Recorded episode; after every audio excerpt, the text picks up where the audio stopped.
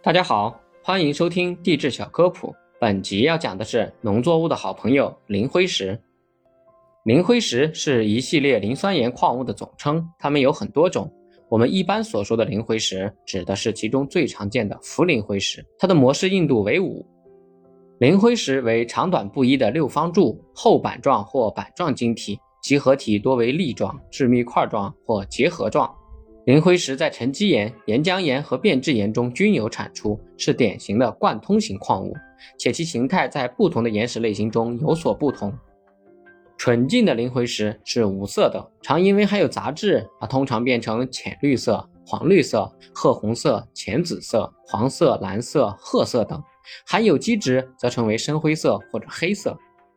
天然磷灰石的成分变化较大，最常见的是氟磷灰石。羟磷灰石次之，还有绿磷灰石和碳磷灰石等。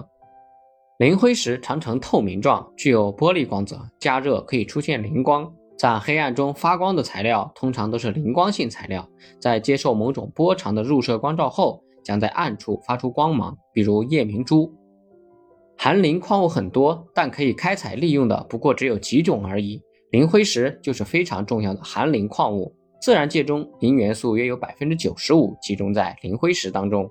我国的磷灰石主要产于河北省、江苏省、湖北省和贵州省等。磷矿在工业上的应用已经有一百多年的历史。中国的磷矿消费结构中，磷肥占百分之七十一，磷灰石是磷肥的重要原料，它还是重要的化工矿物之一，是磷酸和化工产品的原料，可以制作火柴、照明弹、信号弹等。颜色和结晶好的磷灰石可作为宝石或者装饰材料。古代民间称磷灰石为灵光或灵火，传说人们佩戴它便可以使自己的心扉与神灵相通，因而受到人们的喜爱。